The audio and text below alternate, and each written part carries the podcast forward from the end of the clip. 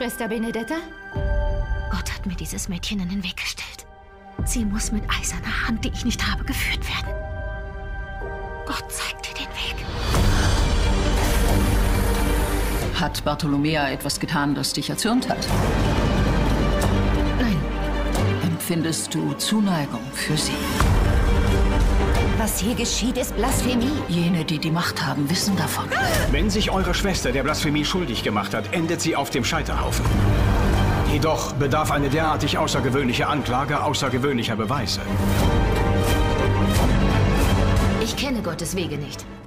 Aber ich weiß, dass er will, dass ich seine Wünsche umsetze. Du musst ein vollständiges Geständnis ablegen. Sakrileg! Entsage deiner Eitelkeit. Gestehe! Die Wege Gottes sind uns nicht immer verständlich. Womöglich hat er Benedetta in Trance versetzt. Oder Gott hat uns eine Wahnsinnige, die Unsinn von sich gibt, geschickt.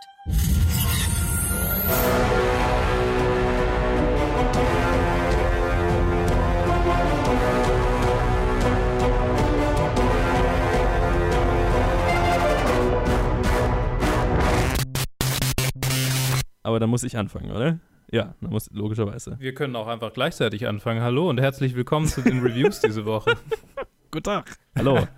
wir haben gerade, wir haben gerade, äh, also es sind nur wir, wir zwei. Luke, hallo. Hi. Joe, Joe, mein Name. Johannes, hi. Ah, schön Sie kennenzulernen. Schön, Sie kennenzulernen. Freut mich, freut mich. Hallo, guten Tag. Und genau, wir haben gerade diskutiert, weil wir teilweise Einzelreviews haben und teilweise Sachen zusammen gesehen haben. Okay, wie, was ist die optimale, optimierte Reihenfolge, um, ich weiß gar nicht warum, Um das abwechselnd, ja, Hör, ja, das vielleicht auch gut zu machen. Vielleicht auch für unser persönliches äh, äh, ähm, Perfektionisten-Dasein. Mhm, mhm, ähm, mhm. Ich glaube, das ist 90 Prozent der Ich- Grund, warum wir das machen. Und das Problem ist aber, wenn wir jetzt abwechselnd die Filme vorstellen, dann würde das bedeuten, dass wir nicht mit der Serie anfangen, so wie sonst auch immer. Aber das ist der saure Apfel, in den wir es wohl beißen müssen. Also halte ich mal kurz die Klappe und Joe redet über einen Film, den nur er gesehen hat. Auf der Richtig. ganzen Welt. Ah, nee, ähm, also nö. ähm, aber äh, zuvor noch, ne, nur weil es, ne, die Serie, an der ich gearbeitet habe, nochmal Shameless Plug.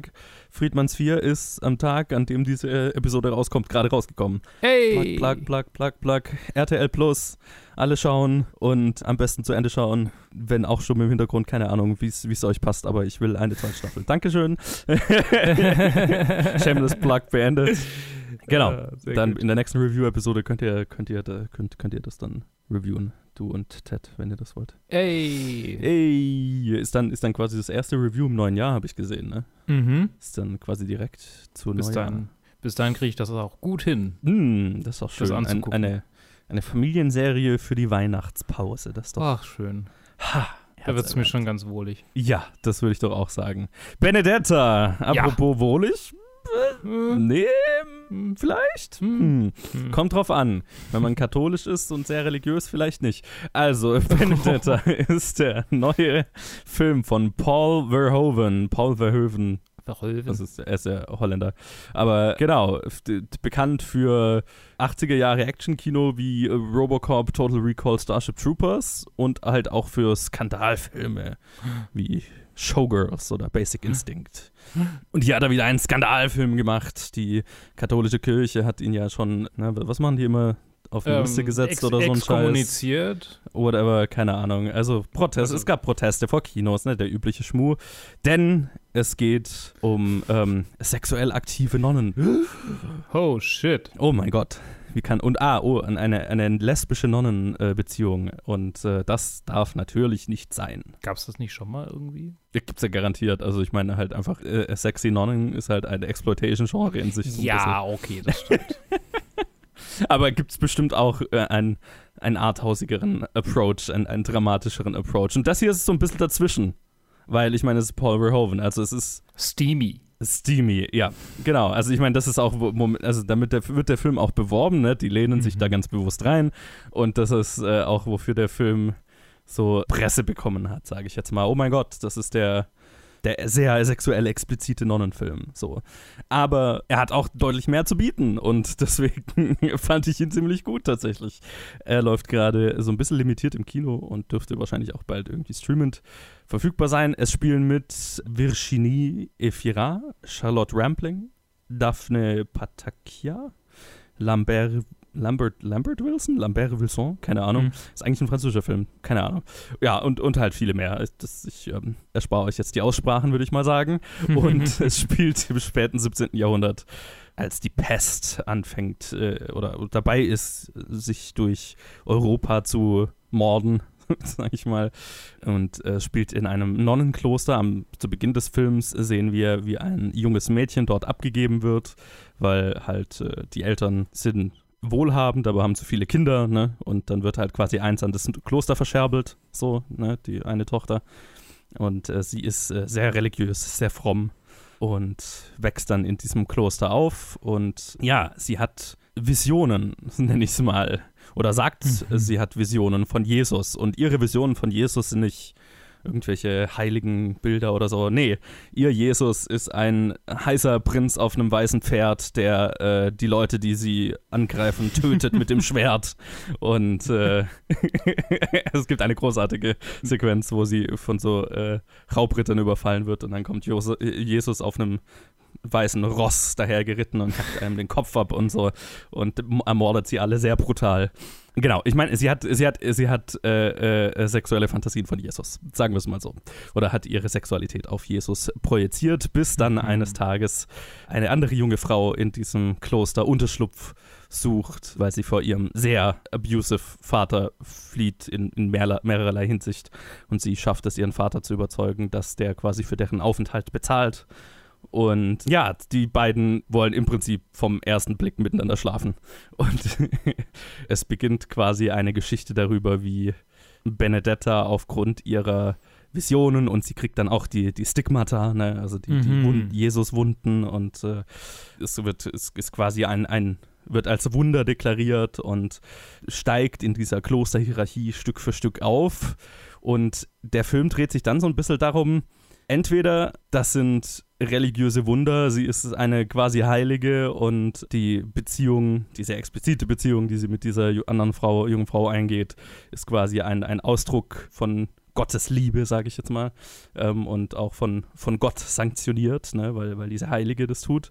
Oder sie ist äh, die beste, der beste Con-Artist in, in dieser ganzen Gegend. Und der Film lässt das sehr offen und das habe ich sehr gefeiert. Ah, okay. das, ist, das ist sehr cool daran, ne? Weil es ist, also entweder sie ist sehr gewieft darin, sich einen, einen kontrollieren, also sich zur Äbtin, Äbtissen, wie sagt man, des Klosters, ja. Äh, des Klosters heraufzuarbeiten, damit sie ungestört mit ihrer Freundin schlafen kann, ohne dass es jemandem auffällt und nutzt dafür äh, alles, was, sie, was ihr zur Verfügung steht. Oder sie ist tatsächlich so eine halbe Heilige und ja, das ist alles ein Ausdruck göttlicher Liebe, sage ich jetzt mal. Und äh, der Film lässt es sehr offen, spielt damit auch und ähm, das ist ganz cool. Das hat mir sehr gefallen, weil es nicht, es ist kein Anti-Religionsfilm, es ist auch kein Pro-Religionsfilm. Es ist so ein bisschen ein, der thematische Schwerpunkt liegt eher in, ja, in dem Fluch organisierter Religion oder Organisationen dieser Art generell, würde ich jetzt mal sagen. Der sehr männlich dominierten äh, Hierarchie dieser Welt und ja, wie gerade natürlich eine Beziehung wie die beiden anfangen einfach äh, überhaupt nicht erdenklich ist. Mhm. Genau, die Äbtissin von, gespielt von Charlotte Rampling, die quasi Benedetta dann zu entthronen droht äh, und so weiter, ist da auch eher die, die Vertreterin dieser, dieser Hierarchie, die versucht, das zu verhindern und bla. Äh, und irgendwann taucht natürlich auch, tauchen auch die, die höheren männlichen Vertreter der katholischen Kirche auf und bringen eventuell die Pest mit in die Stadt. Oh, oh, Metapher, Metapher. Haben wir es kapiert. Es ist ein sehr gut gemachter Film. Ich, es, er ist sicherlich, sicherlich nicht für jedermann. Es ist sehr artsy, ne? Es ist aber nie langweilig, weil es ist Verhoeven. Es ist sehr, er hat seine Exploitation-Ansätze, wobei ich sagen muss, dass sich die ganz, also es ist sehr viel Nacktheit in diesem Film, ne? Also, wie gesagt, damit wird der Film beworben, aber es ähm, fühlt sich nicht es fühlt also ich habe gerade Exploitation gesagt, aber das ist wahrscheinlich falsch. Ähm, es fühlt sich nicht ex exploitative an. Und das ist eine ganz gute Kunst, würde ich mal sagen. Vor allem von einem mhm. männlichen Filmemacher, der über eine Welt macht, die, in der hauptsächlich Frauen agieren. ähm, in diesem Klo, in diesem Nonnenkloster logischerweise eine Beziehung zwischen zwei Frauen, die sehr sexuell aufgeladen ist.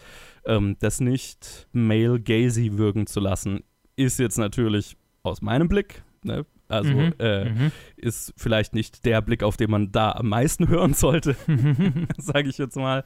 Ich habe durchaus auch Reviews von Frauen gelesen, die das ebenfalls so gesehen haben, durchaus andere, die es anders gesehen haben, aber ich fand, das war sehr taktvoll umgesetzt. Mit dem skandalösen Augenzwinkern, das Verhoeven halt gerne in seinen Filmen hat. Ne? Also das ist da definitiv drin, das will er da auch drin haben. Aber nicht von oben herab, ne? Ist auf Augenhöhe mit den Charakteren und äh, deren Empfinden. Von daher, von mir eine volle Empfehlung. Muss so ein bisschen wissen, auf was man sich da einlässt. Also ne, muss man wollen. Darf sich nicht zu, viel, zu, zu schnell angegriffen fühlen in seinen eigenen religiösen Gefühlen, würde ich jetzt mal sagen, wenn man da dazu neigt. Vielleicht ein bisschen offen reingehen. Aber äh, ich, er hat mir, ich, ich fand ihn, ich, ich hatte sehr viel Spaß und ja, habe sehr gefeiert, wie ambiguös der Film letztlich bleibt, was Benedettas Kräfte oder eben Nicht-Kräfte angeht. Es ist sehr cool. Sehr schön. Das wird das beste Weihnachten aller Zeiten. Also, ich bin mit den Kindern in New York, um ihnen was zu bieten. Klingt nach einer coolen Sache. Und dann versuchten irgendwelche Leute uns umzubringen.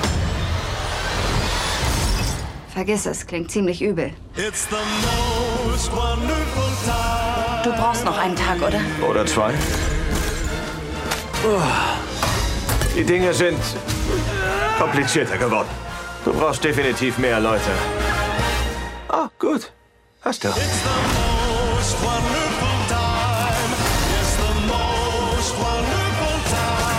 Keine normalen Pfeile mehr. Das sind Trickpfeile, ehrlich? Es gibt Pfeile, die gefährlicher sind als der? Hawkeye. Ich weiß nicht mal mehr, welche Folge die letzte war. Holy shit. Äh, Christmas, Christmas, Christmas, Christmas, Christmas, Christmas. Äh, also die ist, das eine. doch, ist das nicht unser zweites Hawkeye-Review jetzt? Ja, ja, ist unser ja, zweites. ist das zweite. Also, müsste zwei, drei und vier jetzt. Drei und vier, genau. Die äh, dritte Episode war die Episode, wo, wo die, ah ja, genau, wo wir quasi, davor war, war das mit den Trainingsjacken-Guys. Das war quasi die Ausgangssituation, dass sie von denen gefangen wurden. Und Yes. jetzt sind sie da und bantern ein bisschen und entkommen dann natürlich ohne Probleme. Weil, weil sie Superhelden sind, die übernatürliche Fähigkeiten haben und die, die sind Bumbling Idiots, die, die Trainingsjackentypen, mit denen sie dann tatsächlich auch irgendwie so ein, so ein komisches Ding aufbauen.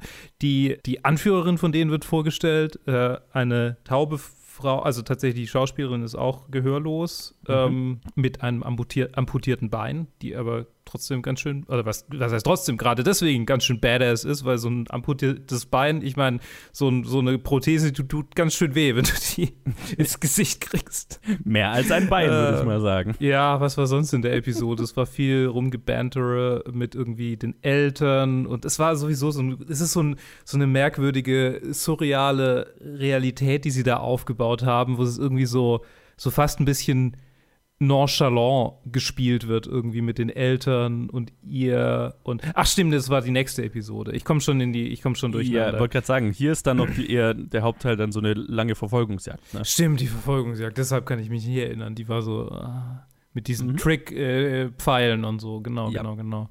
Mhm. Es, es ist äh, fast drei Wochen her. Ihr müsst mir verzeihen. Nee, zwei Wochen. äh, ja, genau. Die nächste Episode war die mit dem, mit dem Ja. komischen Familien whatever, weil am Ende von der dritten Folge dringen sie dann bei ihr im Haus ein, weil sie irgendwie die Spuren von dieser Gang und den, den äh, Artefakten, die doch irgendwie zu, zu Clint Bartons äh, zweitem alter Ego, äh, dem, dem fucking, wie hieß er, Shinobi, nee, ähm, Ronan. Ronan äh, führen sollte. Fast. Ähm, deutet auf Jack Duquesne Duquesne hin, den, den Was? Stiefvater, oder? War es nicht Ach so, er? ach so heißt, heißt der Jack? Jack, äh, ja. Irgendwas? Okay. Jack du Duquesne. Okay. Duquesne, Duquesne. Übrigens, in den Comics äh, ist Jack Duquesne ähm, äh, ein, ich habe keine Ahnung, wie man Duquesne. Ja, bitte mach's weiter. Ich find's großartig. ist, ist, Perfekt ist äh, ausgesprochen. der Swordsman. Und das Mhm. ist quasi ein, ein ambiguöser Charakter, der eigentlich eher so ein Villain ist, äh, Okay. der, der sich quasi bei den Avengers irgendwie einschleicht und die dann quasi von innen heraus zerstören soll, vom Manda äh, Mandarin bezahlt. Und dann ähm, äh, verliebt er sich aber in Scarlet Witch und äh, weigert sich, die, die äh, eine Bombe zu zünden, die er irgendwie zünden soll, um die Avengers alle zu töten. Mm. Und dann ist er auf der guten Seite. Und dann hat er tatsächlich eine Beziehung zu Mantis. Weird. Ja. Und er sieht in den Comics genauso aus wie in der Serie auch. Mit diesem komischen Schnurrbart. Okay, dann äh, wenigstens hat das ne- einen Grund, warum der so. Ich meine, Tony Dalton scheint irgendwie einfach so einen Schnurrbart zu tragen. Ich meine, er hat ein Gesicht dafür. Also er hat ein, er, er kann es schon tragen. Ja, ja, nee, absolut. Er schaut halt einfach aus wie ein Musketier. Auf jeden Fall. Ja. Auf jeden Fall. Naja, genau. Also die Folge ist sehr, sehr, fühlt sich sehr surreal an, weil es ist alles so nonchalant irgendwie. So die, die Welt, in der Superhelden oder in der nicht Superhelden, ich meine, Hawkeye ist ja kein Superheld in dem Sinne, aber die Welt, in, in der irgendwie diese Vigilantes einfach so, es ist halt so, ja, hier ein Avenger. Äh, Vor allem auch, weil die. Polizei einfach mitmacht, so, ne? Ja, genau. Oh, Hey, ja. ihr seid doch Polizisten. Wollt ihr uns was aus eurer äh, Asservatenkammer klauen? Was? Klar. Illegales Zuliefern von Informationen, count me in. ja, voll. Das ist super unrealistisch, weil die zwei sind nicht mal Neonazis. Und ähm, was ich, was ich, was ich halt irgendwie so komisch finde, ist, dass es so, es fühlt sich alles so an wie Slap on the Wrist. So ihre Eltern sind, sind so, ja, es ist jetzt nicht so cool, dass du das machst, ne? Und das, ist, das hat überhaupt keine Konsequenzen. Wer ist jetzt nicht so geil, dass du unser Hochsicherheitssystem Ja. geknackt hast? Und er hat, er hat dann so einen mega traumatischen Moment, wo irgendwie so eine Re Retraumatisierung. Ach ja, Florence Pughs Charakter aus, aus äh, Ding Black Widow taucht auch wieder auf. Yes. Hat noch nichts gemacht, also ist Nee, sie hat nur äh, ihre Maske abgezogen und gemacht und dann ist sie Mhm. gegangen. Mehr oder weniger. Ich hab hab noch ein mich zumindest gefreut, Ich habe mich auch war. gefreut. Ich habe mich auch gefreut. Ich freue mich immer, wenn ich Florence Pugh in, in Filmen sehe. Aber generell. ja, aber ja, also ja. Sie hat nicht wirklich was zu tun gehabt. Ja, es bleibt abzuwarten. Ja, und äh, nee, genau. Und Clint Barton hat diesen mega traumatischen Moment und dann geht es einfach irgendwie trotzdem weiter. Also, naja, wir werden sehen, wir werden sehen. Es ist bisher, ich habe das Gefühl, es hat weder in der, in der Avengers-Welt noch in unserer Welt sonderlich große Konsequenzen, dass diese Serie existiert. Außer, dass Leute bezahlt werden. Ja. Joe, was denkst Ja. du denn zu den aktuellen beiden Episoden? Übrigens, noch ein- eine, sorry, noch, noch eine Unterbrechung. Mein Mitbewohner hat einen Weihnachtsbaum gekauft und es ist einfach genauso einer, wie in diesem Apartment steht, in dem die zwei irgendwie rumhängen. So ein, so Okay. Silberlametta-Weihnachtsbaum. ist schon. Ich habe erst gedacht, das ist mega kitschig und, und ich würde sowas total hassen. Und als wir den dann Mhm. heute Mittag äh, gemeinsam entblättert und gerade gebogen haben, weil das ist Mhm. einfach nur so eine Stange, wo man quasi diese, diese Ah, okay. Äste in Anführungsstrichen sind einfach Drähte, die man quasi gerade biegen muss. Und dann, Ja. man biegt sich quasi so einen Baum. Und das war irgendwie, dann, am Ende, wenn man da so viel Liebe reingesteckt hat, Oh. dann wirkt das fast wie ein akzeptabler Baum. So, Joe, sorry. Ja, es ist nach wie vor eine Serie. Mehr eine, von der ich ein bisschen mehr verstehe, was sie, was sie will. Mhm. Also, wie gesagt, ich habe es ja im letzten Review zu den ersten zwei Episoden hatte ich nicht wirklich was zu sagen, weil den, ich weiß nicht, also hat, also haben wir nichts gegeben. Hier schon ein bisschen mehr. Also hier waren jetzt, ich weiß jetzt nicht, ob es in einer Episode war oder das auf zwei Episoden aufgeteilt war. Wie gesagt, die verschwimmen irgendwie so ein bisschen. Ich habe die auch ineinander geschaut.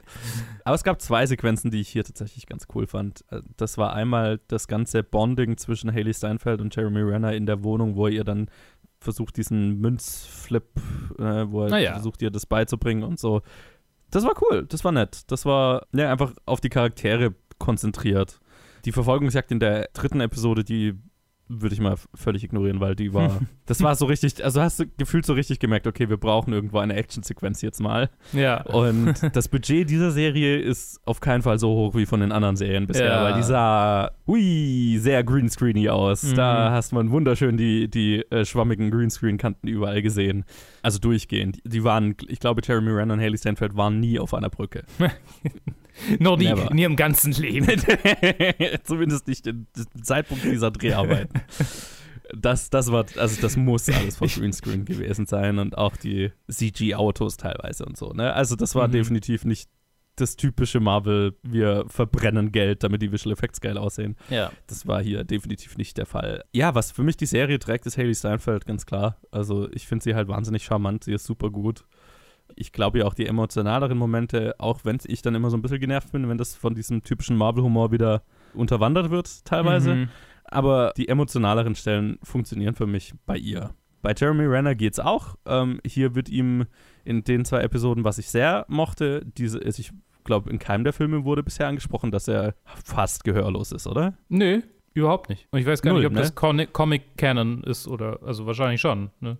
Ich, hatte, ich hatte mir irgendwie gedacht, vielleicht, vielleicht ist das irgendwie einfach durch die, durch, die, durch die ganzen Sachen gekommen. Also, Ja, wird Sinn machen, ne? ich gucke das gerade mal nach kurz. Ja, mach das mal. Aber das, das fand ich cool. Das hat, finde ich, seinem Charakter nochmal eine deutliche Dimension gegeben. Ne? Es gibt diesen Moment, wo er da mit seinem Sohn telefoniert und sie für ihn übersetzt und so. Das hat auf einer emotionalen Ebene wunderbar funktioniert. Ne? Das, hatte, das hatte Tiefgang, das habe ich, äh, spielerisch war das auch schön gelöst. Ja, das, das mochte ich, diese Momente.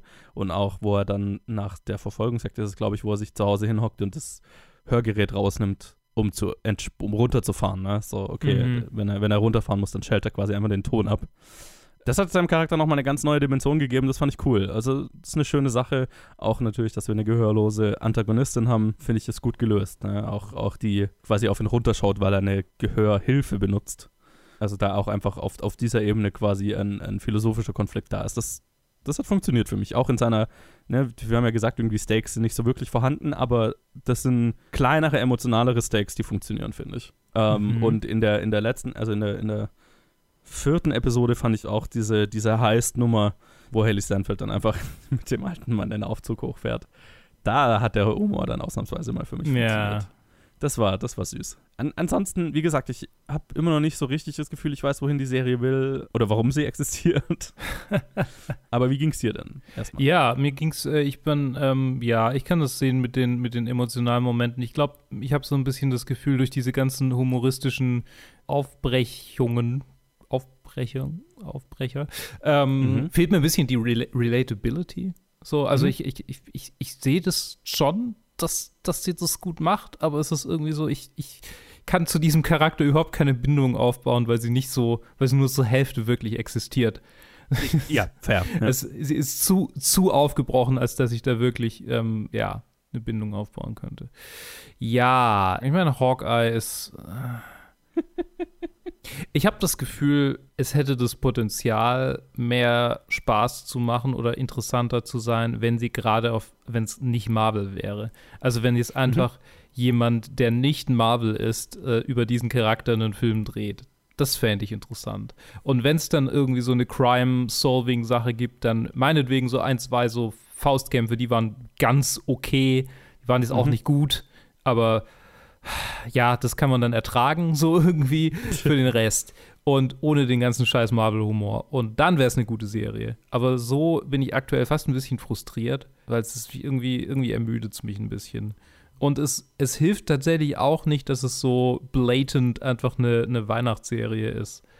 so, das ist so, ja, klar, jetzt brauchen wir die Szene, wo ihr Sweater anhabt und Kakao trinkt und, und Mhm. Bonding. Und es ist alles so, es, ist, es wirkt alles so unglaublich kalkuliert, dass ich überhaupt keinen, keinen Bezug zu diesen Charakteren als Charaktere habe, sondern es ist für mich einfach nur ein Skript, das jetzt halt über mehrere Wochen episodisch mir gezeigt wird, statt dass ich einfach irgendwie in 20 Minuten es überlese und dann denke, ja, ist halt, was Ja. es ist. So. Übrigens ist Hawkeye scheinbar in, der, in, in den Comics wohl von Kindheit an nicht gehörlos, aber, aber zumindest mal schwerhörig, wohl durch Okay. Abuse seines Vaters. Jesus. Mhm, yikes. Und dann irgendwie verliert er sein Gehör fast vollständig durch, durch ir- irgendeinen Bösewicht. Und Tony Stark, nee, denn dann kriegt er irgendwie, weil die Erde, weil alle, das ganze Universum erneuert wird oder sonst was, kriegt er dann sein Gehör wieder.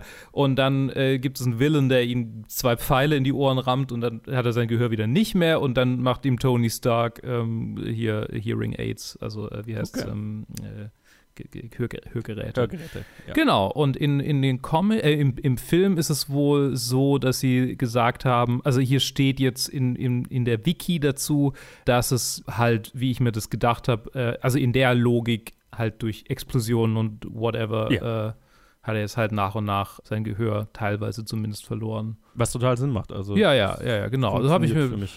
ja, das ist ich, äh, absolut. Oh, ich gucke mir gerade Bilder vom Swordsman aus den Comics an. Es ist wirklich, es ist eine Freude. Es, ich guckt es euch an. Es, der Schnurrbart ist. Äh, muah. Ich schicke dir Mhm. noch, ich schicke dir einen Link in, in, in Zoom. Es ist wirklich Okay. super, sehr witzig.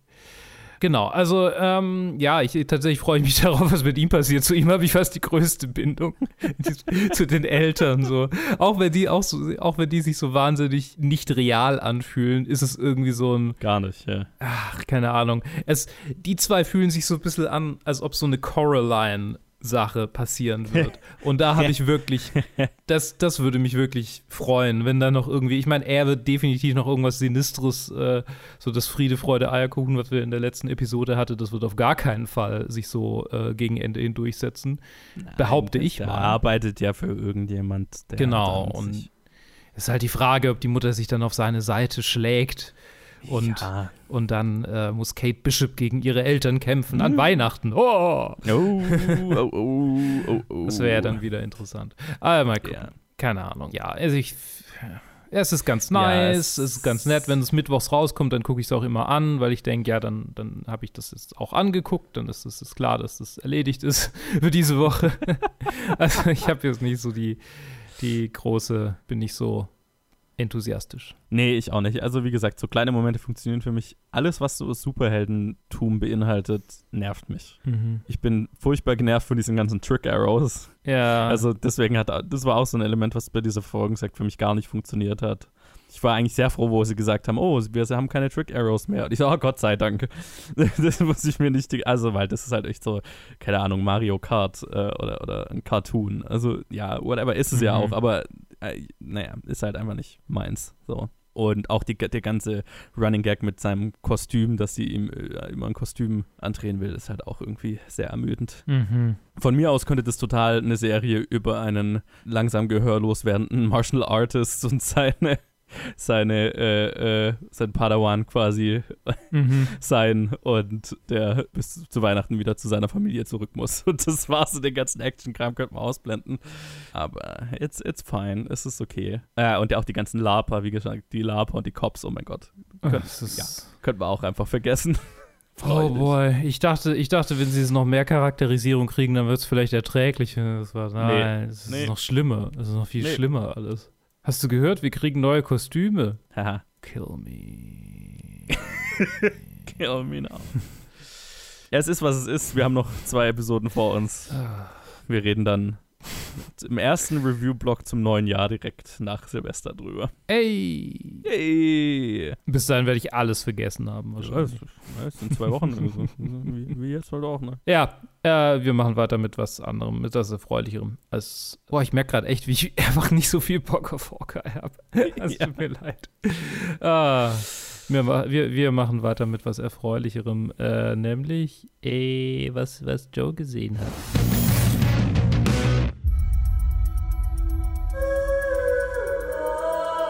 Es war ein Name, dessen Klang so lieblich war, so verführerisch. Ein Synonym für Reichtum, Stil, Macht. Aber der Name war auch ein Fluch.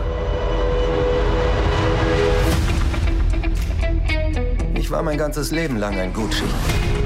Dein Name steht in den Geschichtsbüchern. Paolo, du bist ein Gucci. So musst du dich auch kleiden. Ich würde nicht von mir behaupten, dass ich ein besonders moralischer Mensch bin. Aber ich bin fair.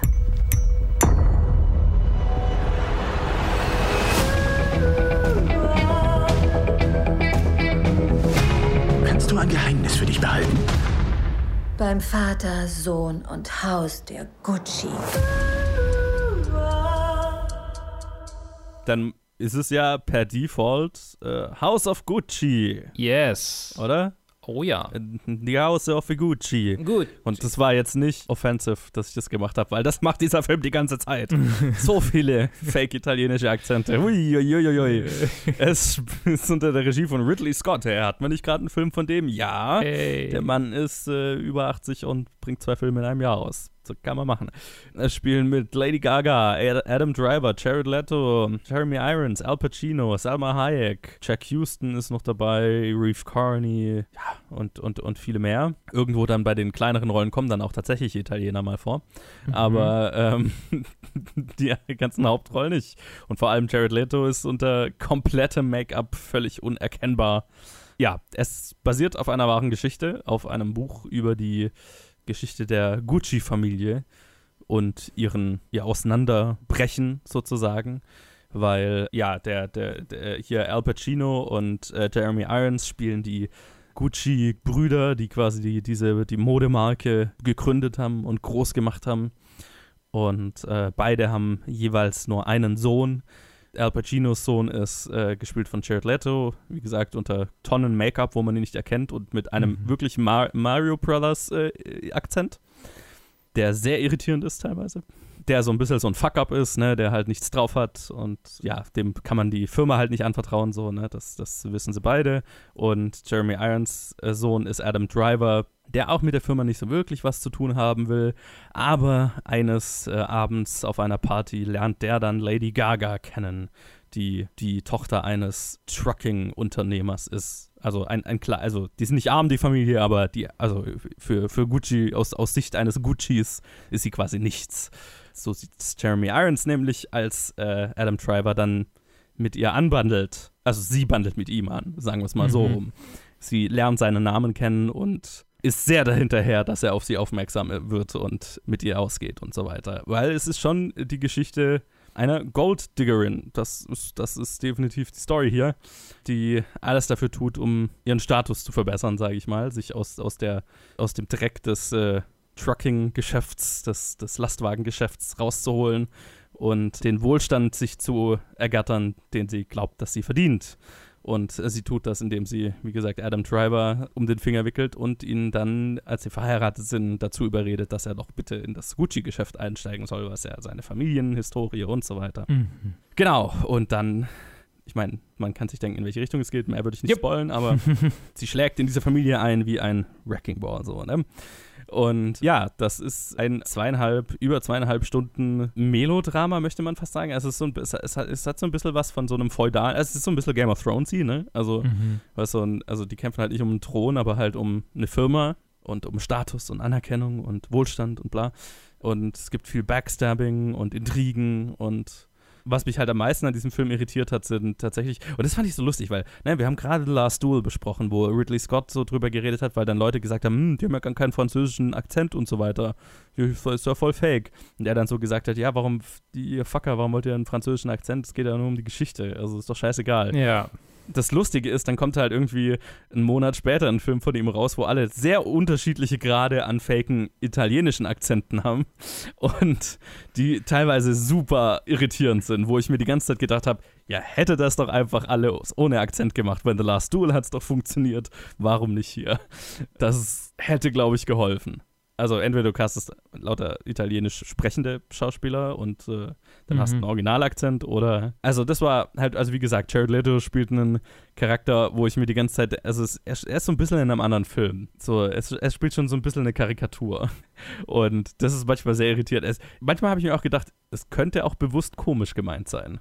Hm. Aber ich bin mir nicht sicher und das ist ein Problem. Ich, also, ich, ich habe den Film ja nicht gesehen, aber Mhm. Jared Leto Mhm. ist ja ein bekannter Method Actor. Mhm. Mag das vielleicht einen Einfluss auf äh, viele Dinge darin gehabt haben? Mit Sicherheit. Also ich meine, es war wohl auch Jared Letos Idee, halt so komplett unerkannt, unerkennbar unter dem ganzen Make-up zu werden und so. Hm. Wahrscheinlich hat Also- er darin geschlafen, der Penner. Ey, es würde mich nicht wundern, wenn er dann einfach morgens in total verschwitztem Latex in, der, in der Maske angekommen ist, wo sie es ihm erstmal abnehmen müssen, damit er, damit es wieder neu drauf machen kann.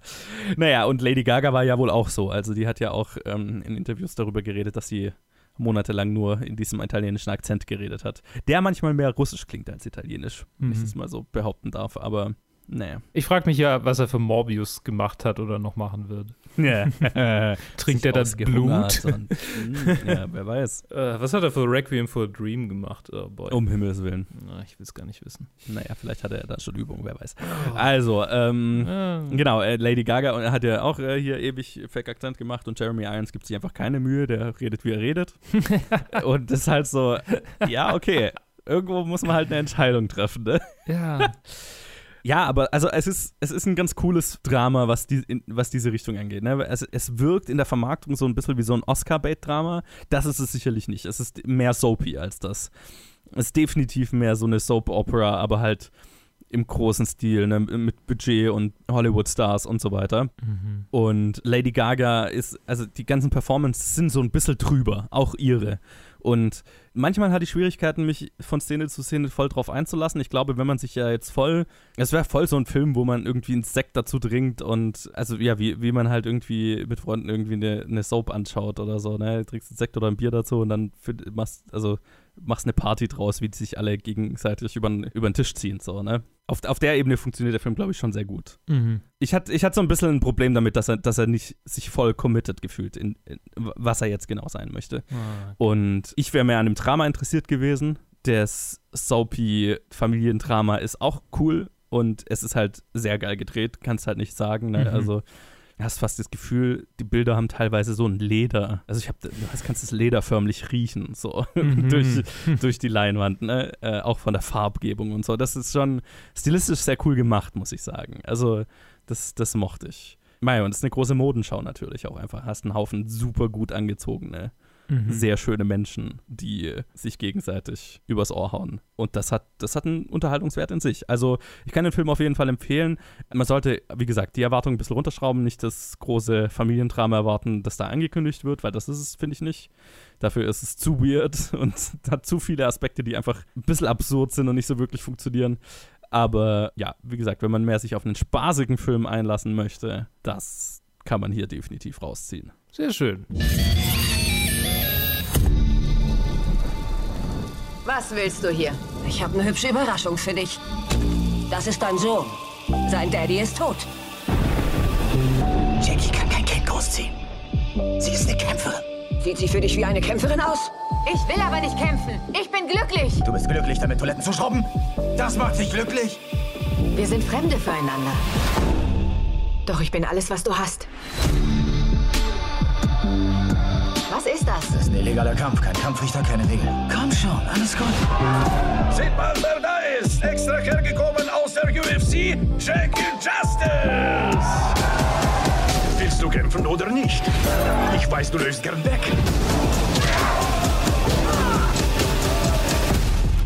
Ich habe gesehen, was du gemacht hast. Ich biete dir eine zweite Chance. Nimmst du sie an?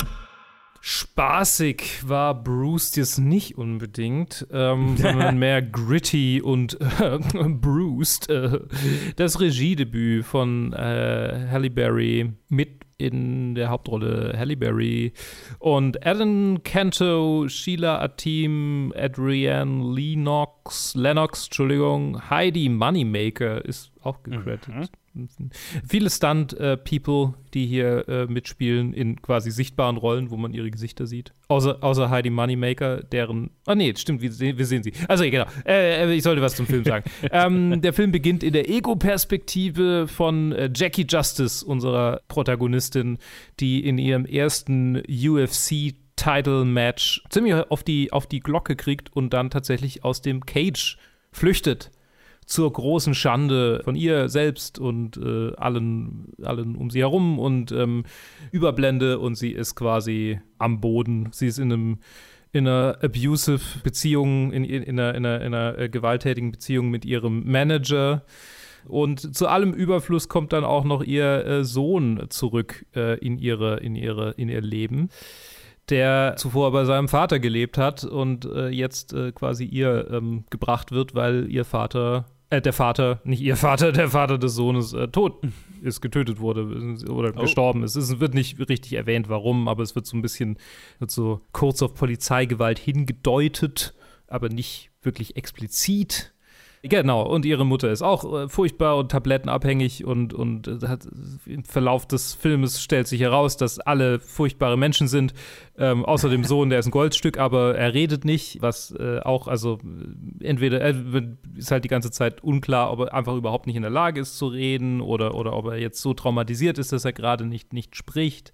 Und es ist dann alles ein Riesendrama und sie wird von ihrem furchtbaren, furchtbaren Freund äh, in ein MMA, nicht mal Match, sondern einfach im Prinzip in eine Prügelei reingebracht. Also in eine Situation reingebracht, von der ihm klar ist, dass es zu einer Prügelei führen wird. Und äh, dann wird sie entdeckt von Immaculate, ein, ein MMA-Promoter, der irgendwie seine eigene kleine Liga aufbauen will, äh, aber auch äh, Kontakte in die äh, UFC hat und der sie quasi äh, anwirbt und äh, dann kämpfen lässt. Äh, und dort trifft sie dann auf Stephen McKinley Hendersons Charakter Pops. Äh, hier, man kennt ihn aus ganz vielen Dingen. Aus Lady Bird, aus Dune, aus Lincoln, Extremely Loud, äh, man, man, weiß, wer es ist. Und ähm, äh, noch wichtiger auf Sheila Atims Charakter Budekan, eine ehemalige Kämpferin, die jetzt Trainerin ist und so quasi Straight Edge fast komplett straight edge irgendwie ist und so, so voll auf Meditation und den Körper durch Training reinhalten und diese, diese ganze mhm. Shaolin-mäßige, äh, fast schon buddhistische deshalb Budokan Ansicht und sie trainiert sie halt durch und dann haben wir quasi diese Rocky, diesen Rocky-Moment, wo sie dann ein Title-Match kriegt gegen eine UFC-Kämpferin, obwohl sie eigentlich jetzt älter ist und, und eigentlich aus dem Game raus und dann soll sie noch ein letztes Match. Nice. Wir wissen ja, wie es ausgeht. Also es ist Beat für Beat äh, dann eigentlich wie Rocky, bloß dass sie halt in einer gewaltvollen Beziehung ist und dass halt dieses Familiendrama ein bisschen stärker rauskommt. Also in einer gewaltvollen Beziehung im Sinne von, ich meine, in Rocky ist es ja auch ähm, oder? Nee, ich weiß es gar nicht. Nee, eigentlich nicht. Nee, in Rocky ist es eigentlich mm, ziemlich liebevoll. Naja, der, der, der, der, der, der Bruder, der, ne? Der Bruder ist halt so. Ja, genau, der Bruder ist ein, ein Problem. Stimmt, ja, ja. Das definitiv äh, da im, von den Filmen her weniger schlimm inszeniert ist, als es heutzutage wirkt. Ja, ich meine, hier ist es ziemlich, ziemlich heftig inszeniert und ähm, ja. nimmt dann auch ein ziemlich klares Ende, wo sie dann halt einfach äh, ihr Kind nimmt und geht. Mhm. Und genau, dann hat sie äh, gegen, gegen Mittelende des Films, Spoiler, ähm, beginnt sie dann auch eine Beziehung mit ihrer Trainerin. Uh. Das ist, äh, ja, also äh, man muss sagen, Halle Berry zeigt hier sehr viel, sagen wir mal, körperlich, was sie drauf hat. Also es ist, es ist ziemlich krass, wie gut sie, also es ist sehr evident, dass sie praktisch kein Stunt-Double hat. Wenn sie eins hat, habe ich es nicht gesehen. Mhm. Ähm, und die zeigen wirklich volle UFC-Kämpfe. Und sie kriegt, also ich bin mir nicht sicher, ob sie, also ihre Gegnerinnen in den Kämpfen sind alles UFC-Kämpferinnen mhm. oder, oder halt MMA-Kämpferinnen. Ja, also es ist. es gab so ein, ja, ein, zwei Szenen gab es da, da hätte es durchaus sein können, dass es ein Stunt-Double ist, aber ich war so, also in den Szenen, die sind, die sind wirklich einfach hervorragend inszeniert. Richtig, richtig gut. Wo ich dann dachte, eigentlich muss ich wieder ein bisschen UFC gucken, weil das ist schon, das ist schon echt. Das ist schon heftig. Also, ja. Und also sie ist ja wohl auch irgendwie, sie, sie hat eine Passion für diesen Sport und, und hat sich das jetzt wohl irgendwie halt für ihr Regiedebüt hat sie mitgekriegt oder wurde, wurde ihr dieses Skript zugetragen, weil eigentlich sollte Nick Cassavetes das machen mit Blake, mhm. Blake Lively, Lively, Lively. Oh, okay. In der Hauptrolle. Aber irgendwie hat Halle Berry jetzt dieses Projekt einfach komplett an sich genommen. Keine Ahnung, was da genau. Also Gut ich habe das, hab das nur als Trivia gesehen. Genau. Ja, es ist halt so ein, so ein Sport from the bottom to the top. Rocky-Verschnitt mit Sozialdrama. Okay. Wenn man diese Filme mag, dann ist er gut. Wenn man sich an denen schon satt gesehen hat oder überhaupt keinen Bezug dazu hat, dann ist er schlecht. Wenn man ein Problem mit ziemlich grafischer Gewalt hat, ähm, ist er auch schlecht. Ich mochte ihn, weil okay. ich diese Filme mag. Ich mag die Filme, diese, ja, also ja. Soundtrack war ziemlich gut, muss ich noch sagen. Der Soundtrack war Bombe. Nice.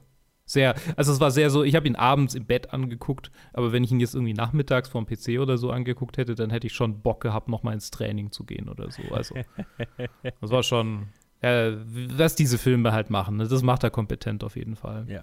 Es ist jetzt kein, ja, es ist kein Augenöffner. Es, er findet nichts neu. Er erzählt halt Sachen, die wir schon kennen, nochmal.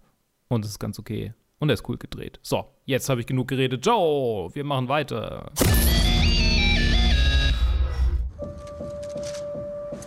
Mach das Gatter auf, lass ihn raus. Ist das nicht zu früh? Lass ihn raus, mach schon. Er ist nur ein Mann, Peter. Einer von vielen.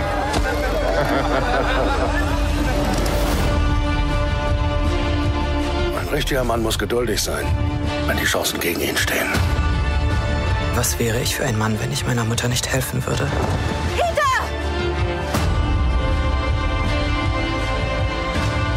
Sie nicht retten würde?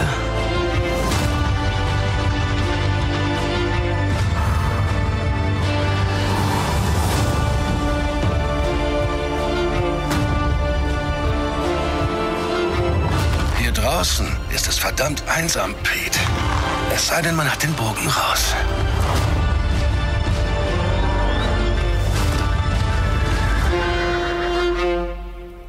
Mit. Ach so, ja, genau, da ist ja immer ein Ausschnitt dazwischen. Das vergessen wir immer, aber. naja, ähm, Power of the Dog. Weirder Titel. Äh, Das ist halt von diesem Bibelzitat, oder? Ich meine, das ist ja auch Ja, das ja, ja. Buch, auf dem das basiert. Das heißt halt so. Das, das heißt so, aber ich, ja, wenn es nach mir gegangen wäre, hätte man den Titel geändert, weil ich, also, bin kein Fan und äh, weil der Titel sagt mir halt einfach nichts Sagt das Film. Thomas Savage. ja, genau. Das schreibst auch für ein Buch, du. Naja, oder halt, also für den Film zumindest, weil ich habe mir so, das, das habe ich mir tatsächlich vorher gedacht, ich habe den Trailer im Kino gesehen, ne, weil der ja auch so einen limitierten Kino-Release hatte Mhm. und der Trailer hat absolut nichts ausgesagt, worum es in diesem Film geht und der Titel ist auch so völlig aussagelos, Mhm. sprich, ich, nach Trailer und Titel und ich habe den Trailer mehrmals gesehen. Ich hatte keine Ahnung, was ich mir von diesem, was von diesem Film erwarten soll. Mhm. Und ich finde, das ist schon so ein bisschen, also, das ist ja die Aufgabe von einem Trailer und von einem Titel. Dass ich hinterher weiß, was es für ein Film ist, damit ich mir ihn anschaue oder eben nicht. Naja, also, ja, schon ein Minuspunkt. Power of the Dog ist aber Jane Campions erster Film seit 2009. Oh. Zwölf Jahre. Was hat sie davor gemacht? Na, sie ist auf jeden Fall am bekanntesten für The Piano. Den Oh. hatten wir auch mal in der Challenge, glaube ich, besprochen. Oder in The Cut, Bright Star, Sweetie. Also Mhm. ähm, schon eine renommierte Regisseurin und es spielen mit äh, Benedict Cumberbatch, Kirsten Dunst, Jesse Plemons, Cody Smith McPhee, Thomasin McKenzie. Total weird, weil sie eine relativ kleine Rolle hat und Ja. so, so okay. Ja, das habe ich auch. Ich, ich habe sie gesehen, dann war es so, oh, ist sie, hä? Dann habe ich zurückgespult. War ah, das, ja, war ist das? Hm, ja, okay. ja. Genau, weil sie, sie ist eine ganze Zeit lang nur im Hintergrund, bis sie dann mal im Vordergrund was zu sagen hat und so. Und ich dachte, hä, ist das Thomason McKenzie? Haben die Thomason McKenzie, damit die irgendwo im Hintergrund rumsteht, dazu geholt? und viel mehr macht sie auch nicht. Also, d- das muss mit, also ich meine, das wurde, muss vor oder nach Last Night in Soho, also ich meine, ne, ich glaube, jetzt würde sie nicht mehr so eine kleine Rolle spielen. So. Hm, wahrscheinlich nicht. Nach Last Night in Soho, wo sie eine Hauptrolle gespielt hat. Ja. Aber nichtsdestotrotz, es ist schwer, den Film zusammenzufassen in der Synopsis und gleichzeitig den ganzen Nuancen gerecht zu werden. Aber darüber können wir dann vielleicht gleich nochmal ein bisschen detaillierter reden. Erstmal geht es um einen, äh, zwei Brüder, Rancher in, im amerikanischen Midwest in den 1920er Jahren.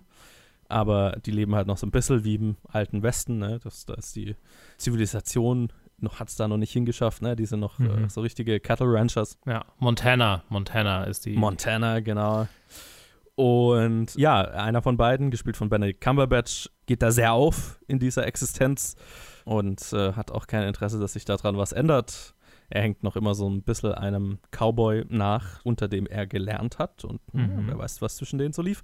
Äh, nämlich, wie, wie hieß er? Äh, Buck, Buckow Henry? Nee, but, äh, Äh, b- b- oh. fuck. Irgendwie Henry. Will die ganze Zeit Bucko Henry heißen, aber er sagen Ja, es ist sowas nicht. in der Richtung. Aber sowas in die, äh, ja, whatever. Also auf jeden Fall, genau. Benedict Cumberbatch liebt dieses Leben. Sein Bruder, ähm, gespielt von Jesse Plemons, der von ihm auch ziemlich gemobbt wird. Bronco Henry. Bronco, Bronco Henry, genau. Sehnt sich nach mehr, äh, also Jesse Plemons' Charakter. Und als sie auf einem Cattle Drive sind, ähm, lernt er in einer, in, in einem Hostel, Hotel, whatever, in einer Unterkunft Kirsten Dunst kennen, die verwitwet ist und einen Teenager-Sohn hat, gespielt von Cody Smith McPhee. Und er, ja, kommt sie nochmal besuchen. Die beiden verlieben sich oder finden zumindest in sich jemanden, also ne, gegenseitig jemanden, mit dem sie weniger einsam sein können. Das, Mhm. das ist so ein bisschen. Ne, Oh boy. Ja, ja das, das wird ja auch relativ offen Ja, angesprochen. ja, Also, schon, es ist schon, so, ja. sind zwei sehr einsame Charaktere, die einfach Komfort ineinander finden, in, in, in dem Beisammensein. Und Mhm. äh, Kirsten Dunst zieht mit ihrem Sohn mit auf die Ranch und das passt Benedict Cumberbatch gar nicht. Und der war schon, ne, das beginnt schon damit, als sie da in dieser Unterkunft sind und beim Essen sind, ähm, macht er sich schon über ihren Sohn lustig, der relativ offen von Anfang an als äh, gay-coded ist. Ne? Mhm. Also auch das wird jetzt nicht, äh, nichts in diesem Film wird explizit angesprochen, gar nichts. Ähm, Aber es ist alles angedeutet und so weiter. Das ist ein sehr subtiler Film. Aber er ist definitiv queer in irgendeiner Art und Weise. Ne? Also genau, was genau wird nicht näher ausgeführt. Aber er macht zum Beispiel die Deko auf den Tischen, die sehr feine Blumen und so weiter. Und das äh, entspricht nicht dem Männlichkeitsbild, das Benedict Cumberbatch zu Beginn auf jeden Fall vertritt und äh, lässt ihn das auch sehr brutal spüren. Und als die beiden dann auf die Ranch ziehen, äh, äh, nimmt diese sehr subtile Hänselei nur noch mehr zu gegenüber dem Jungen, aber auch vor allem Kirsten, äh, K- Kirsten Dunst. Ja, weil, weil die es gewagt haben, in sein Leben, so wie er es haben will, einzudringen und es auf den Kopf zu stellen. Und dann geht das so weiter in die Richtung, dass Kirsten Dunst dann ein Alkoholproblem entwickelt und deprimiert wird, was sie ja sehr gut kann. und mehr würde ich jetzt, glaube ich, nicht verraten, weil aber auf was es am Ende rausläuft, habe ich nicht kommen sehen. Und ist auch. Ja, aber äh, genau, was die The Themen des Films angeht, darüber können wir, glaube ich, ein bisschen expliziter sprechen, aber plotmäßig würde ich, glaube ich, da jetzt stehen bleiben. Tja, Luke. Ja. Wie ging's dir? Es ist, es ist weird, weil ich kannte tatsächlich den Plot von diesem Film schon. Äh, ich bin mir nicht sicher, ob ich das Buch einfach mal gelesen habe. Okay. Oder ob ich so mal irgendwie eine Zusammenfassung gelesen habe, aber es war irgendwie so, ja, und dann passiert das und dann, Moment, das kenne ich doch irgendwie. und ja, ich, es, ich weiß es echt nicht. Entsprechend war das jetzt keine wahnsinnig große Überraschung, ähm, wie sich's entwickelt. Äh, und es war aber interessant, weil irgendwie meine Wahrnehmung von dieser Geschichte war anders oder nicht anders, aber es war dann so, es, es gab dann so ein paar Nuancen, wo ich dachte, okay, das war jetzt noch mal, mhm, das war jetzt ein Spin, den ich so wunderbar sehen kann. Ich meine, du kannst dir vermutlich denken, worum es geht. Und insofern war, also ich fand es großartig. Es war sehr langsam erzählt, was ich, was ich vollkommen angemessen fand, weil ich meine, immer, immer wenn es irgendwie um Einsamkeit in der weiten Prärie geht, ist langsames Erzählen die perfekte Art und Weise, um dich spüren zu lassen, wie furchtbar sich das für diese Leute anfühlen muss. Mhm. Und ähm, ja, das ist, das ist super. Super erzählt, super gespielt. Ich fand alle hervorragend. Ich fand Benedict Cumberbatch gut in dieser Rolle, also wunderbar in dieser Rolle besetzt. Ich glaube genau das, was er irgendwie wollte, nämlich mal aus diesen, aus diesen, also mal eine gritty, übermaskuline Rolle spielen, die aber gleichzeitig dann doch wieder nuanciert ist. Es ist quasi Mhm. die perfe also nicht die, die perfekte Besetzung gewesen, aber wenn man mal so kurz, kurz sich das durch den Kopf gehen lässt, dann passt es gut. Es ist ein bisschen, sagen wir mal, subversiver, ihn, ihn in dieser Rolle zu besetzen. Und ja, genau. Jesse Plemons fand ich wiederum ebenso, ebenso subversiv, weil ich ihn eigentlich fast nur als, als Arschloch kenne. der, Ja, genau. der fucking Menschen in seinen Fantasien einsperrt. Das ist, ich glaube, das Bild wird er nie wieder bei mir loswerden. Danke, Black Mirror. Und insofern fand ich, das ist auch eine sehr gute ähm, Besetzung hier rundum. Einfach super besetzt. Und Kirsten Dunst, wie du schon gesagt hast. Ich meine, wenn Kirsten Dunst verzweifelt über den Boden kriechen kann, ist sie perfekt besetzt. Übrigens auch äh, interessant, weil Jesse Plemons und Kirsten Dunst ja verheiratet sind. Ja, genau. In, Im echten Leben. Also Das- ja, ja, ja. stelle ich mir spannend vor, so eine Beziehung dann für die Filmrealität draus zu machen. Hm, Interessant. Auf jeden Fall. Hm, Sehr, sehr spannend, sehr spannend. Ja, es ist schwierig, so was zu sagen, ohne auf Twists, äh, nicht, was heißt Twists auf, ja, ich meine, Twists klingt jetzt schon wieder so. Es ist nicht wirklich so, dass, dass man, es, es hat, er hat seine Momente, wo sich das Bild von bestimmten Charakteren wandelt, aber es ist nicht so, dass man dann wie in so einem fucking M. Night Shyamalan-Film da sitzt und denkt, what the fuck ist hier passiert? Es, es gibt kein Dum Dum Dum Ja, am genau. Ende, aber schon ein, ein sehr langsames Dum Dum. Ja. Oh. also Ja, ich habe ja, ich habe den ich habe das nicht kommen sehen, was am Ende ein, Mhm. ne, ein Charakter mit einem anderen macht und so.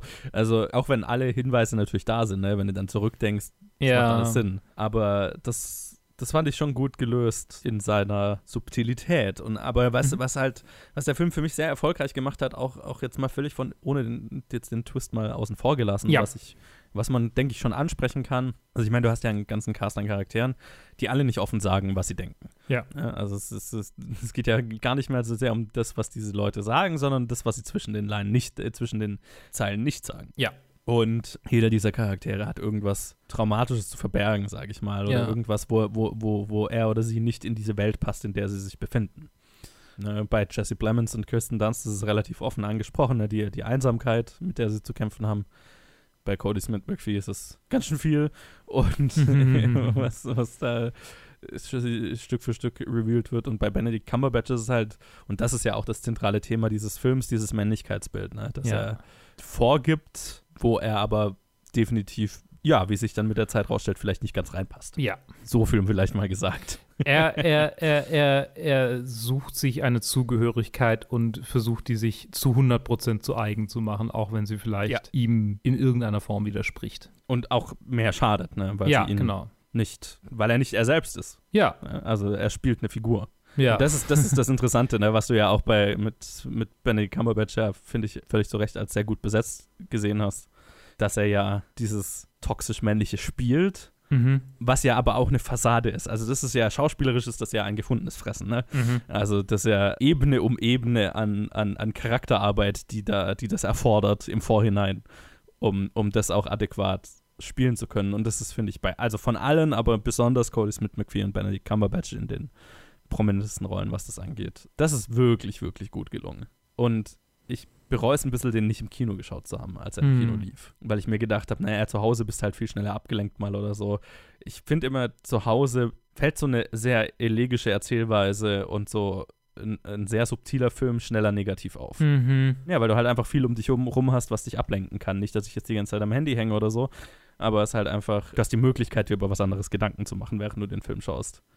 Und das hat, glaube ich, meinem Schauen dieses Films ein bisschen geschadet. Leider. Ich verstehe, ja. Ne, weil, weil, meine, es war auch abends und so weiter, ne, schon ein bisschen müde. Vielleicht auch nicht der perfekte Zustand für diesen Film.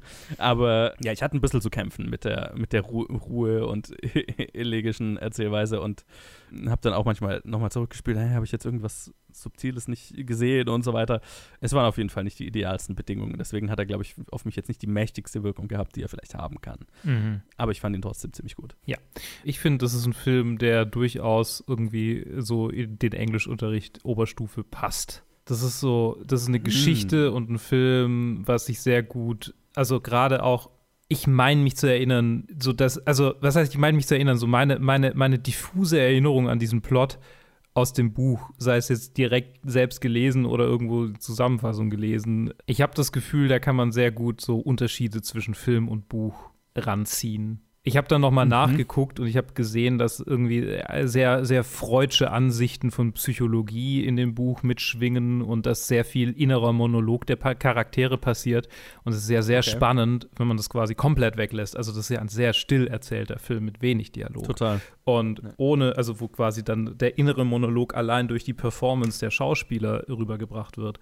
Und dann ohne diese, diese komischen freudschen Elemente, ähm, wo es dann irgendwie um, ja, also ich meine, seine Ansichten zu Sexualität und wie sich Homosexualität entwickelt und so, das ist ja Mhm. hinreichend widerlegt. Ähm, und deshalb ist es quasi eine, eine Neuerzählung, die da auch sehr gut irgendwie vielleicht, ich kann es ja nicht jetzt hundertprozentig beurteilen, aber nach meinem, nach meinem Wissen da Dinge verpackt, die so besser erzählt sind oder vielleicht anders Mhm. erzählt sind, sodass man da eine gute, keine Ahnung, ein gutes Essay oder so dazu schreiben könnte.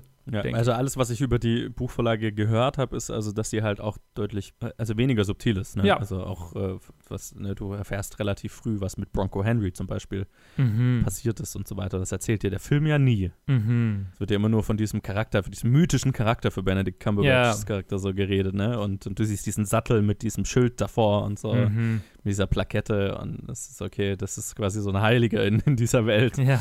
Aber du erfährst nie so wirklich, wer das ist und du musst dir so, musst dir alles so ein bisschen zusammenreimen. Und das ist generell dieser Film, ne? Du musst dir eigentlich das meiste zusammenreimen. Dir wird eigentlich nichts offen gesagt. Mhm. Also wirklich nichts. Also wir könnten jetzt über die Plot-Einzelheiten reden, aber das sind alles Sachen, die musst du aus den zwischen den Zeilen Ja. dir zusammenreimen. Das, der Film erklärt dir nichts. Und ich glaube, wenn du jetzt, deswegen denke ich mir, naja, in der Schule ist so ein Film halt, glaube ich, also ich sehe total, was du meinst, ne, auch Vergleich Buch und so weiter. Aber es ist halt auch ein Film, wo 90% der Schüler diesen Film hassen werden, weil sie halt dann, also ich als Schüler hätte nicht die Aufmerksamkeitsspanne gehabt, Hm. da auf diese ganzen Subtilitäten zu achten. Und wenn du da nicht darauf achtest, wenn du den oberflächlich schaust, dann ist es halt ein sehr langweiliger und ein bisschen verwirrender Film. Ja, das stimmt. Und dann checkst du am Ende nicht, hä, was war jetzt los? Warum habe ich das jetzt gesehen so, ne? Also, ich glaube, das kann sehr schnell passieren. Ja, ich meine, wenn du halt eine, wenn du, vielleicht wenn du eine Klasse hast als Lehrer oder Lehrerin, von der klar ist, dass die damit klarkommen würde. So. Ja. Wenn, wenn da irgendwie, ich meine, es ist ja so ein Gruppendynamik-Ding. Ja, total. Wenn du, wenn du die, die, die, die Passion geweckt hast, wie bei äh, Dead Poets Society, dann ja. Also ich kann es halt auch total so in der Theater AG oder sowas Oh sehen, ja, ne? oh also ja. So ein, das ist natürlich, oder, oder so ein Theaterkurs auch. Ja, sowas, genau. Ne? Lit. In Lit wäre es Ja, echt genau. lit gewesen. Ja, ja, genau. Für die Crew wäre das gewesen, dieser, Oh ja. dieser Film. Genau. Für die, für die Drama Boys and Girls. Genau. Für die ist das ein gefundenes Fressen. Ja. Wobei da gibt es dann auch wieder die Leute, die ihre, ihre, ihre einfachen acht Punkte abzustauben, abstauben wollen. Fair enough, ja. Fair enough. Weiß nicht, wie es heute ist, aber naja. Egal. So, jetzt äh, haben wir genug. Ja. Ähm, oder, also ich, ich, ich, ich, hab- ich kann ihn vollumfänglich empfehlen, aber es ist elegisch und, und langsam erzählt. Das heißt, wenn, wenn der da ein Problem damit hat, dann nicht. Ja, ja, ja, genau. Ähm, Auch so ein Film äh, für ein bestimmtes Publikum und wenn man weiß, man hat mit super langsamen und super subtilen Filmen halt ein Problem, dann, ja, dann kann man auch einen Bogen drum machen, weil dann langweilt man sich halt einfach zwei Stunden lang und Mhm. das muss ja, das wird dem Film dann natürlich auch nicht gerecht. Deswegen, ähm, ja, Empf Empfehlung mit einem Sternchen. Yes.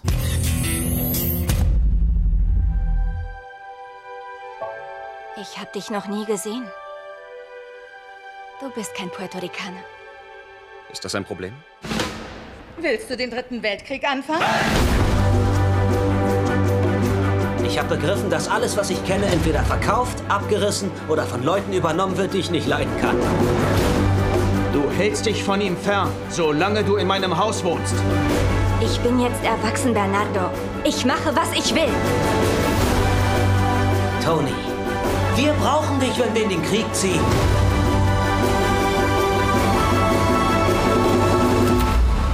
Wer bist du? Freund oder Feind?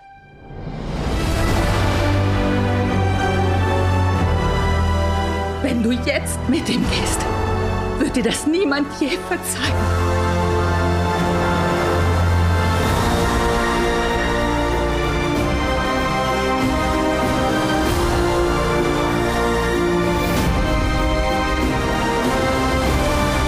Das Leben ist wichtig, mehr noch als die Liebe.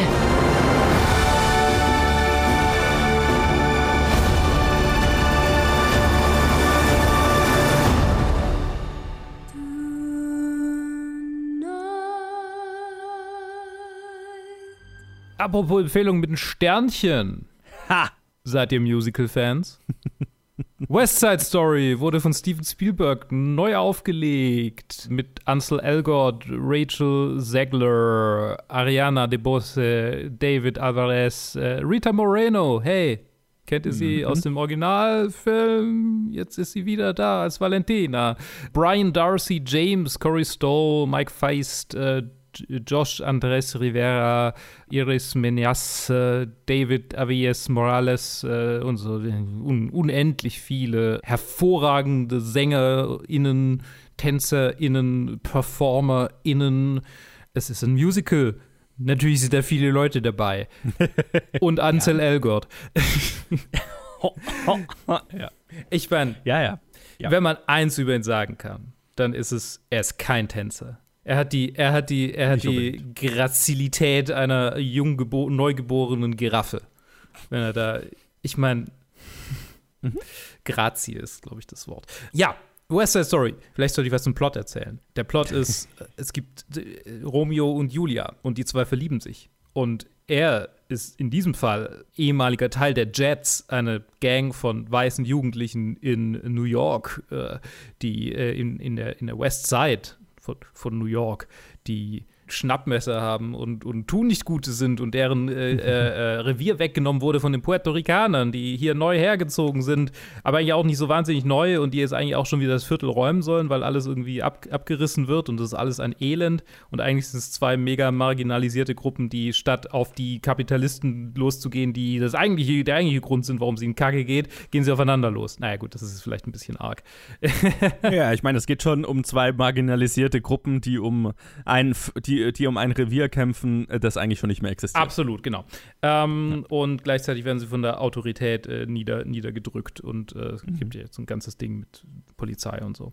Wobei hier ist es hier ziemlich freundlich gespielt mit der Polizei. Es ist, ja, geht ja noch, ne? Na, ich mein, ja, also ich meine, es gibt Jein, würde ich mal sagen. Ja, ja, okay, okay. Da können wir, können wir vielleicht noch drüber sprechen. Ja. Ähm, auf jeden Fall, die zwei verlieben sich. Also äh, die, die Schwester des Anführers der puerto-ricanischen Jugendlichen, jungen Erwachsenen, 30-Jährigen, die so spielen, als wären sie 16 Jahre alt, verliebt sich in den ehemaligen Anführer der Jets oder er sich in sie, sie sich ineinander. Und äh, es gibt eine verbotene Liebe und viel Tanz und Gesang und Drama und Herzschmerz und Gewalt hier nicht ganz so tänzerisch umgesetzt mit der Gewalt. Hier wirkt es tatsächlich legitim. Hier sieht es so aus, ja. als würden sie sich tatsächlich umbringen wollen und ja. umbringen. Ja. ja. Im Gegensatz zum Original. Was schon, also genau, ähm, vielleicht noch, also West Side Story ist dieses Musical, aus dem die ganzen Tropes herkommen, wo Leute schnipsend durch die Straßen laufen in Lederjacken und mit Schnappmessern umhertanzen. Jeder ähm, kennt West Side Story, jeder. auch wenn man es noch nicht gesehen hat. Genau, es ist so ein, ein ein Teil der äh, Kultur, die im Unterbewusstsein eines jeden schlummert, die irgendwann aufgeweckt wird, wenn man, wenn man das dann das erste Mal sieht, so, ach, daher kommen die ganzen. Ja, ja genau. So, Joe, wie, wie stehst du zu West Side Story? Wie fandest du diese Verfilmung? Tja, was eine Überraschung, aber es ist einer meiner Lieblingsfilme des Jahres. Wer hätte das gedacht? Holy shit. Ich also, nicht. erstens, ich ja, auf keinen Fall. Ich, ich auch nicht, ey, als ich mich da reingesetzt habe. und, und ich habe mich da reingesetzt und ich schaue meistens nicht davor, wie lang die Filme sind. Dann habe ich mich so erinnert, Alter, Moment, der Originale war irgendwie drei Stunden lang. oh nein, hoffentlich ist das jetzt nicht drei Stunden lang. ist es nicht, ist es eher so. Zweieinhalb. Ja, zweieinhalb. Er ist sogar ein bisschen länger als das Original tatsächlich. Ich dachte, ist das Original nicht drei Stunden lang? Ich dachte, das zwei, ist drei Stunden lang. Also das ist jetzt 2,36 und das Original ja. geht, es fühlt sich an, als wäre es drei Stunden lang. 2,33 ist das Original. Okay, also ziemlich exakte Länge. Okay, alles klar. Hm, Habe ich irgendwie anders in Erinnerung. Mhm. Aber naja, also ich, ich, ich mag das Original, das, das doch dazu gesagt. Mhm. Aber generell bin ich jetzt nicht der größte Musical-Fan. Also die, auch die, der Musikstil ist jetzt auch nicht, nicht so unbedingt meins. Und noch dazu bin ich natürlich in diesen Film gegangen mit meinem trotzigen, warum müssen wir jetzt den Klassiker nochmal neu auflegen, bla bla bla bla bla. Mhm. Mit dem ich ja generell meistens in Remake gehe, ist vielleicht auch nicht ganz fair, aber naja. Und dann kommt halt so ein Film daher und äh, haut dir halt den Grund, warum er existiert, äh, fünfmal um die Ohren nach dem Motto, okay, Steven Spielberg wollte seine ganze Karriere schon mal ein klassisches Musical inszenieren und jetzt kriegt er die Chance und bei Gott wird er alles aus diesem Genre melken, was nur geht und quasi ein, ein absolutes Feuerwerk an Inszenierung abfackeln, das es so halt nicht oft zu sehen gibt.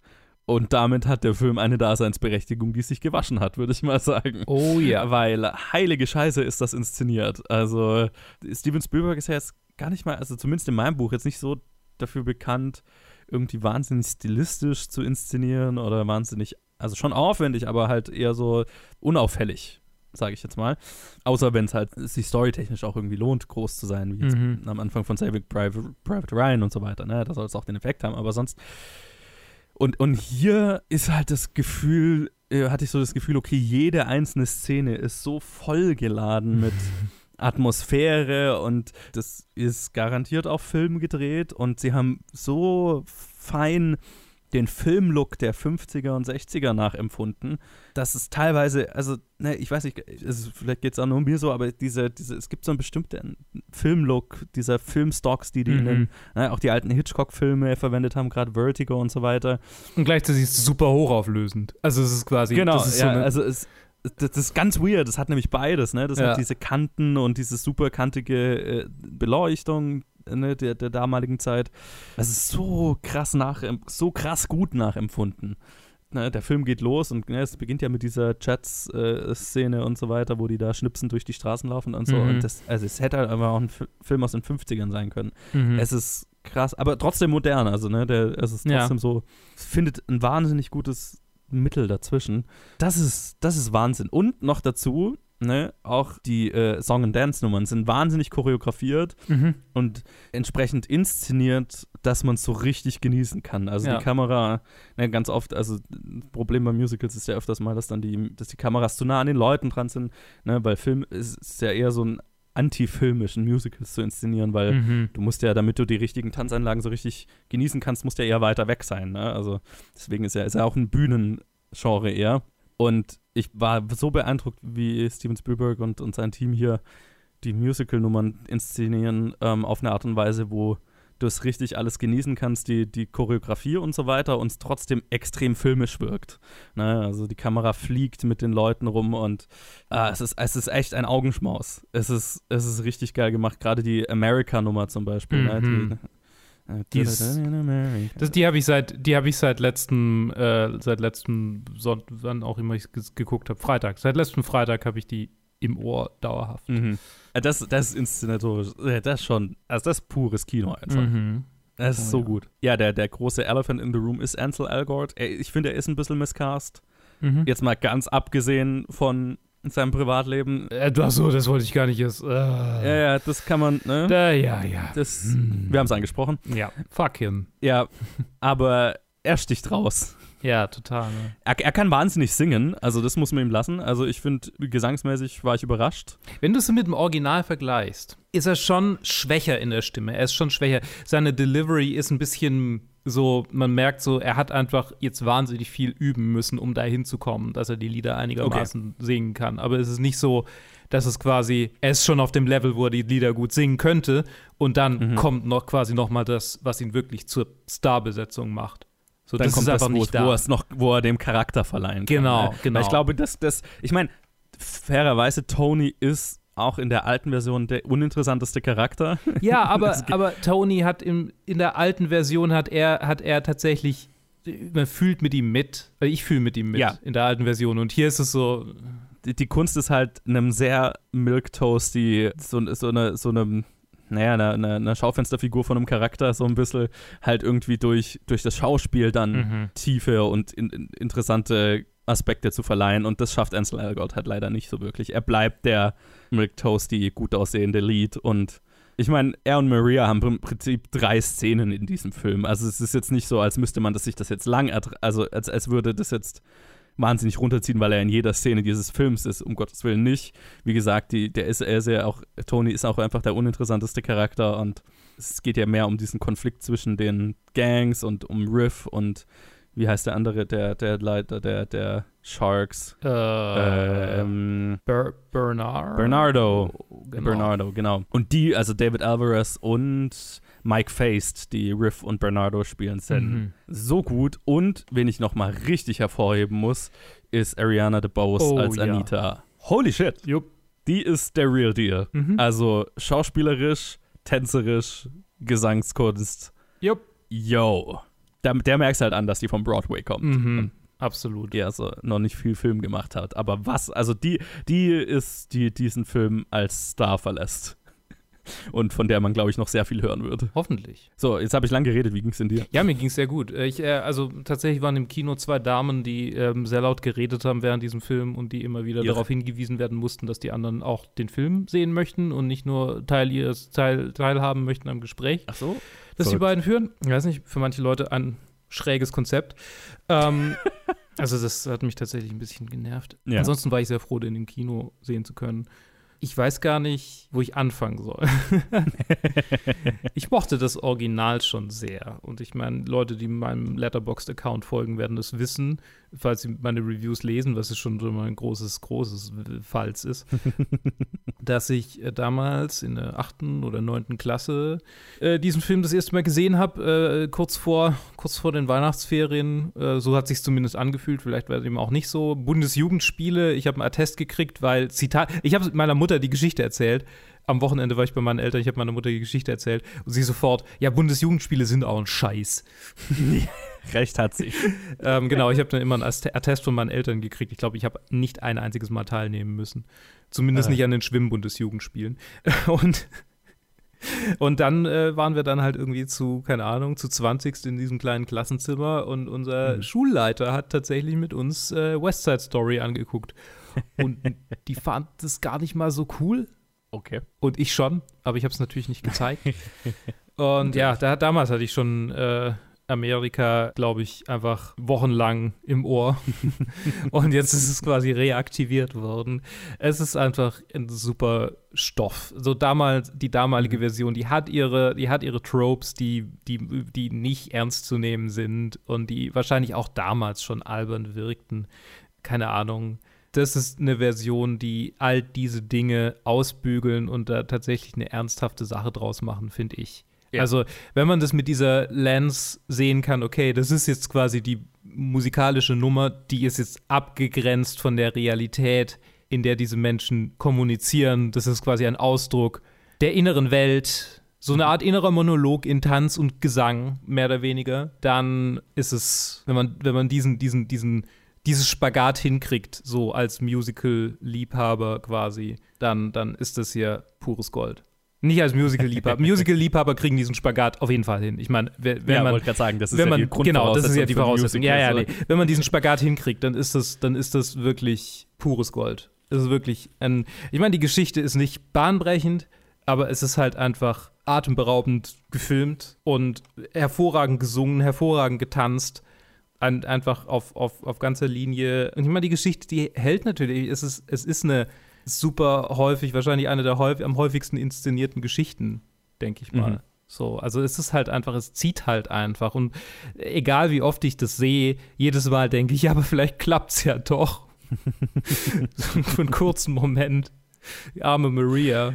Ich habe es auch gedacht am Ende. Tony, Tony, fuck Tony, aber äh, ja. Nee, ich meine, Tony hat es ja versucht, aber. Wobei, also diesmal musste ich echt denken, in der Version musste ich echt denken, Tony Tony hätte, könnte man schon auch so ein Edge geben. Und das Potenzial war hier da und man hat es nicht genutzt. Und das finde ich ein bisschen schade, weil ich höre das so oft auf der Arbeit so, ja, das, ich wollte doch eigentlich nur und ich weiß nicht, was passiert ist, was über mich gekommen ist und so. Und ich meine, klar, mhm. ich habe jetzt nicht mit Mördern zu tun oder Totschlägern, aber so dieses, diese, diese ähm, Rechtfertigung von, von ähm, Jugend- und Straßengewalttätern jugendlichen mhm. Gewalttätern, Straßengewalttätern, die sind da bei ihm.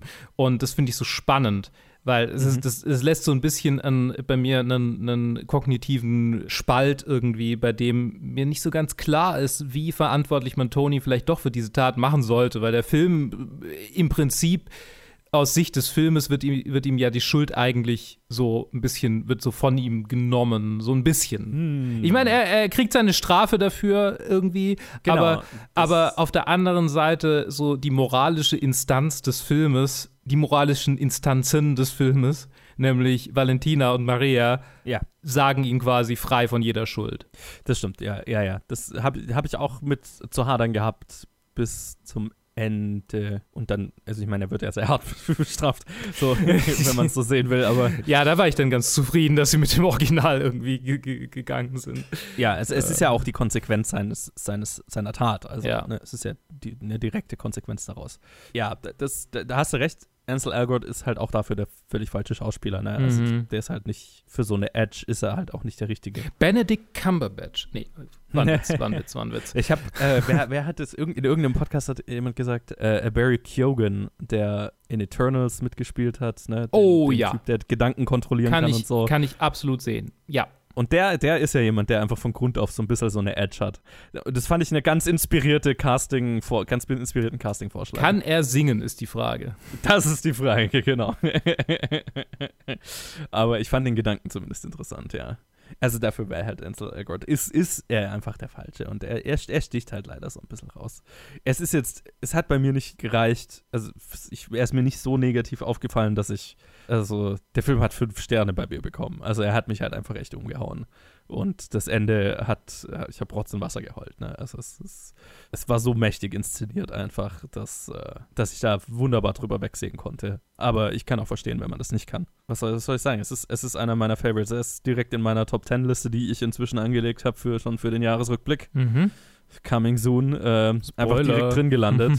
so viel schon mal vor, vorweggenommen. Und ähm, ja, hätte Bock, ihn nochmal zu sehen. Also vollste Empfehlung, ohne Sternchen, unbedingt anschauen. Geiler Film. Ja, ja, ja, unterschreibe ich. Guckt ihn euch an. Hooray! Ich glaube, das waren die Reviews für diese Woche. Das waren die Reviews für diese Woche. Okay, dann. Äh, das waren auch damit die letzten Reviews für dieses Jahr. Ja, haben wir ein paar abschließende Sachen über dieses Jahr zu sagen. Hört's euch an in unserer Jahresend-Episode, die wir demnächst rausbringen Ja. werden. Äh, Genau, also jetzt ist ja äh, am 24. kommt noch das Weihnachtsspecial und Yes. am 31. dann natürlich unser Jahresrückblick. Und danach geht's ganz normal weiter mit Top 250 und dann Directed by. Directed noch. by. Schließen wir Hitchcock noch ab und Ah, äh, genau, also ja, nee, was ich sagen wollte, ist, am 6. kommt dann wieder ganz normal Top 250 und danach kommen die Reviews, oder? So ist es doch gedacht. äh, müssen wir, glaube ich, noch drüber reden. Okay, müssen wir Wie drüber genau reden. handhaben wollen. oh, ich dachte. Wir haben es, glaube ich, noch nicht geplant gehabt. Ups. Aber ähm, ihr, ihr werdet es sehen. Ja, ja, genau. Ihr werdet jeden Fall. sehen, was äh, genau. gesetzt, gesetzt sind Jahresrückblick und Weihnachtsspecial. Jawohl. Und äh, genau, da äh, freue ich mich sehr drauf. Hab noch echt noch Sachen nachzuholen bis zum Jahresrückblick. Oh ja. Die ich, noch, die ich noch sehen ich will muss davor. mal gucken, ob ich die Zeit dafür habe irgendwie. Ist es, äh, Ja, das ist das Fiese. Das Gute ist, dass halt die Filme jetzt sehr schnell immer auf dem, auf, zum Streamen verfügbar sind, wenn man sie im Kino verpasst hat. Mhm. Das, ist, das ist ganz praktisch tatsächlich. Ja, aber ich freue mich drauf. Genau, und hier auch nochmal zum Ende der Plug. Friedmanns 4, RTL Plus. Ey. Wer was von meiner Arbeit sehen möchte, ab, ab heute könnt ihr direkt nach dieser Episode ein RTL Plus Probeabo oder was auch immer man da machen kann, holen und einmal durchbingen. Jawohl, guckt's euch an. So. Ich, ich auch bald, wenn ich denn Yes. die, hoffentlich die Zeit dafür finde. Alright. Wir hören uns mit den Reviews auf jeden Fall im nächsten Jahr. Und bis dahin. Bis dahin, macht's gut. Tschüss. Ciao.